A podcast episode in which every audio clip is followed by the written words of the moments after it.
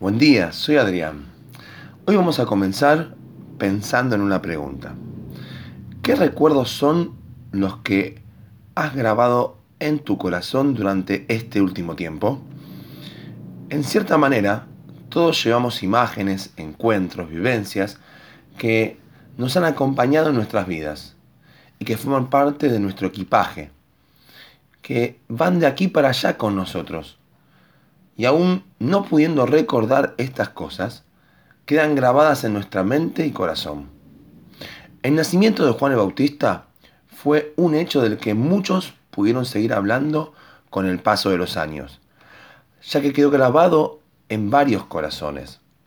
Al leer los versículos 65 y 66 del Evangelio de Lucas en el capítulo 1, vemos lo siguiente.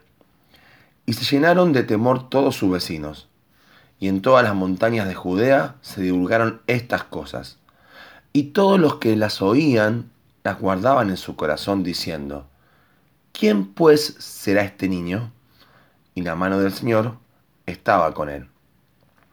Que Elizabeth y Zacarías, siendo de edad avanzada, y además llevando en sí la carga de la esterilidad, hayan podido alcanzar la bendición de concebir un niño, era algo maravilloso y una gran evidencia de cómo Dios había engrandecido su misericordia en esta familia.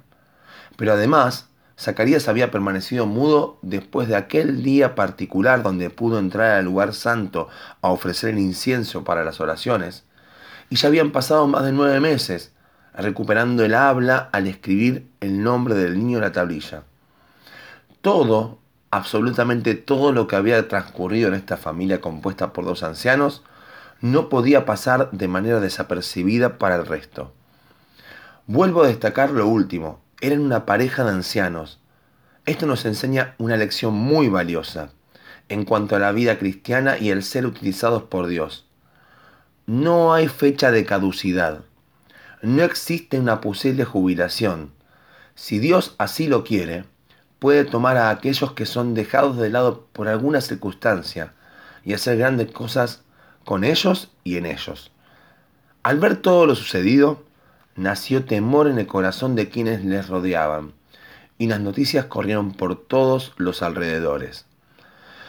Ahora bien, observemos, ¿qué era lo que ocurría cuando las personas oían lo que estaba pasando en el hogar de Elizabeth y Zacarías? Todos los que las oían las guardaban en su corazón, o como mejor podría traducirse la expresión, las grababan en su corazón. Como decíamos al principio, todas las personas grabamos en nuestro corazón distintas cosas, por el solo hecho de vivirlas no más. Pero hay otras cosas que debemos elegir guardarlas, y no podemos darnos el lujo de no hacerlo. Así como ocurrió con aquellos que oían lo que Dios había hecho en la casa de estos dos ancianos, nosotros tenemos que tener prestos nuestros sentidos para ver el obrar de Dios a nuestro alrededor, maravillarnos por todo eso y atesorarlo en nuestros corazones. Es que debemos aprender que aquello que elegimos guardar o grabar en nuestro corazón nos acompañará a cada paso, inclusive después de mucho tiempo, influyendo en nuestra toma de decisiones. Es por esto que es bueno preguntarnos y revisar cada tanto, ¿Qué es lo que estoy guardando y grabando en mi corazón? Si atesoro ira, amargura, rencores, envidias, estas cosas influirán permanentemente en las decisiones que deba tomar. Pero, qué diferente es grabar en nuestros corazones aquellas circunstancias donde vemos el obrar de Dios de manera maravillosa. Aun cuando surjan inquietudes o preguntas, como leíamos en el versículo 66, de algo podremos estar seguros. Es que estamos frente a un hecho portentoso de Dios, llevándonos así a pensar en su actuar y su compañía diaria. Recordemos que todo lo que decidamos grabar en nuestro corazón generará algo.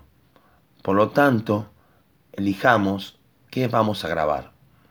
Señor, quita de mí todo aquello que he guardado en mi vida y que no me lleva a pensar en ti que tú mismo abras mis ojos y mi corazón, para que así pueda guardar aquello que tú haces alrededor mío o en mi vida.